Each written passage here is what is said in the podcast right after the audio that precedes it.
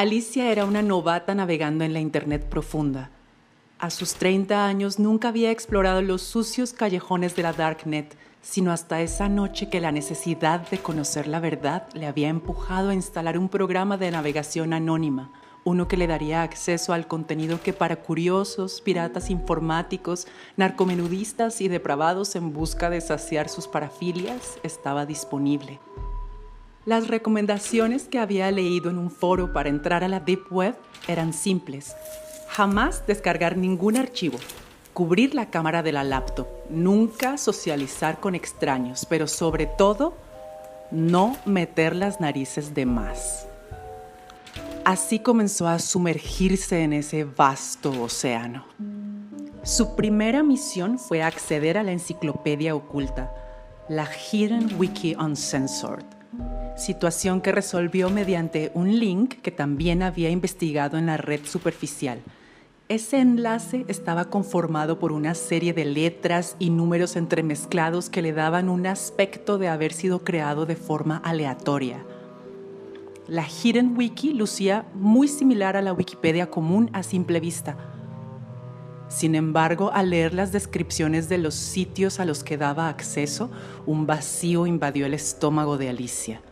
No podía creer que existiera un lugar de esa naturaleza, un directorio que ofreciera tanto venta de armas como contratación de sicarios y peor aún sitios privados en donde por una cierta cantidad de dinero se podía tener acceso a archivos de videos snuff reales y peleas clandestinas a muerte. Alicia, con las manos sudorosas, descendió en esa lista de webs ordenada de forma alfabética hasta el apartado de foros en español. Ahí localizó la dirección de Cebolla Chan, uno de los pocos sitios en pie después de los ataques del colectivo de hackers Anonymous en 2011 y las constantes incursiones del FBI para dar de baja el contenido ilegal. Cebolla Chan lucía como cualquier foro de Internet quizá más sencillo en comparación a los de la red superficial. En sus publicaciones se podía leer hilos sobre temas de debates relacionados con conspiraciones ovni, sectas, ocultismo, software y tutoriales para realizar carding, una práctica consistente en robar números de tarjeta de crédito para hacer compras en nombre del titular. Ninguno de estos temas le interesaba a Alicia ella solo quería contactar con el administrador de la página, un tipo conocido como Anthrax, quien tenía la reputación de ser uno de los pocos hackers latinoamericanos en internarse en las profundidades de la red oscura y por lo tanto el único hispanoparlante que podía ayudarla a encontrar Augurio. Un sitio que muchos consideraban una leyenda urbana, pero otros tantos aseguraban que era toda una realidad entre ellos un periodista australiano, quien hace algunos años había publicado en un periódico en línea un artículo sobre su experiencia al enfrentarse a Augurio. Lo curioso del caso es que horas más tarde de la divulgación del escrito, la página de noticias fue hackeada por un atacante anónimo, quien solo se limitó a dejar un mensaje de advertencia. Y tan pronto como se restableció el medio informativo, todo volvió a la normalidad pero con la variante de que la nota ya no se podía leer, había sido eliminada. Solo quedaban algunas capturas de pantalla regadas en webs de conspiración. Alicia se registró en el foro para poder dejarle un pequeño mensaje a Anthrax que rezaba lo siguiente. Necesito encontrar augurio. Tengo algunas criptomonedas. Cerró su ordenador y se fue a la cama. Temprano revisó en Cebolla Chan. No había respuesta en su buzón, por lo que decidió intentarlo de nuevo después de salir del trabajo. Alicia era parte de una empresa que se dedicaba a la minería de criptodivisas y el trading, una actividad de especulación del precio de estas monedas virtuales. Por este motivo conocía a la perfección el uso que se le podía dar a estos activos en el mercado pero también sabía que era la forma de comprar servicios de manera anónima en el submundo de Internet. Las horas pasaban y Alicia solo esperaba la hora de salir de la oficina para volver a revisar el foro, aunque esto último no fue necesario. Un correo con remitente desconocido llegó a su móvil. Contenía una dirección de transferencia de bitcoins y un texto que advertía su autodestrucción en cuatro minutos. Sin perder el tiempo, abrió la cartera electrónica de su teléfono móvil e hizo la transferencia, recibiendo la confirmación un minuto después junto con un enlace y un texto que decía, No te aseguro que Augurio se encuentre en esta dirección.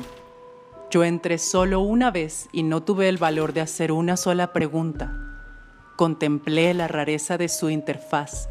Sin lugar a duda, es algo que no olvidarás. A. Alicia volvió a casa y ya en la intimidad de su alcoba se dispuso a ingresar los caracteres alfanuméricos. La web apareció frente a sus ojos más rápido de lo que esperaba.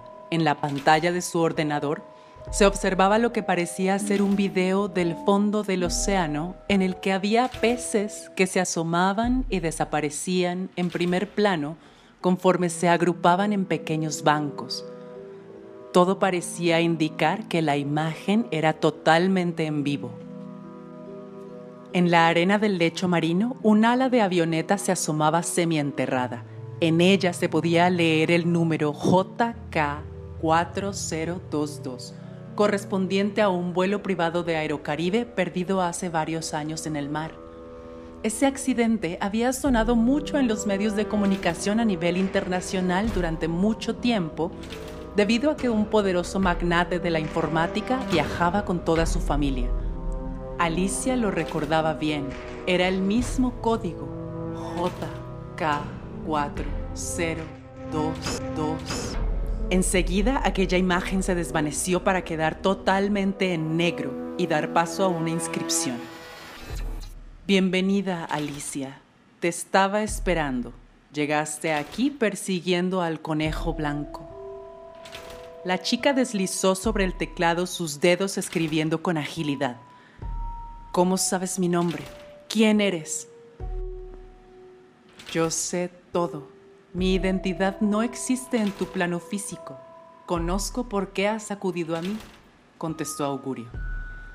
Entonces quiero conocer toda la verdad, respondió Alicia. ¿La verdad que te hará sentir bien o la verdad? replicó la entidad.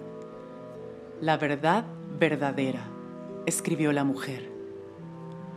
De acuerdo, tu augurio. Las personas muchas veces fingen tener una vida normal. Sin embargo, las cosas nunca son como parecen el amor no es capaz de aferrarlos a la vida, ni siquiera la promesa de vivir con el ser amado es tan atractiva como simplemente desaparecer y callar el dolor que hay en el interior. Eso es lo que te pasó. Encontraste tu salida por medio de una cuerda y una viga en la oscuridad de una habitación. No en esta vida, sino en otra, muchos años atrás. Es por eso que ves caer a esa chica en un abismo todas las noches por eso en tu cuello se dibuja una sutil marca de nacimiento de extremo a extremo. No te preocupes. En esta oportunidad vivirás y serás relativamente feliz. Conozco el principio y el fin. Incluso cuando el tiempo no exista, estaré junto a ti, susurrándote al oído.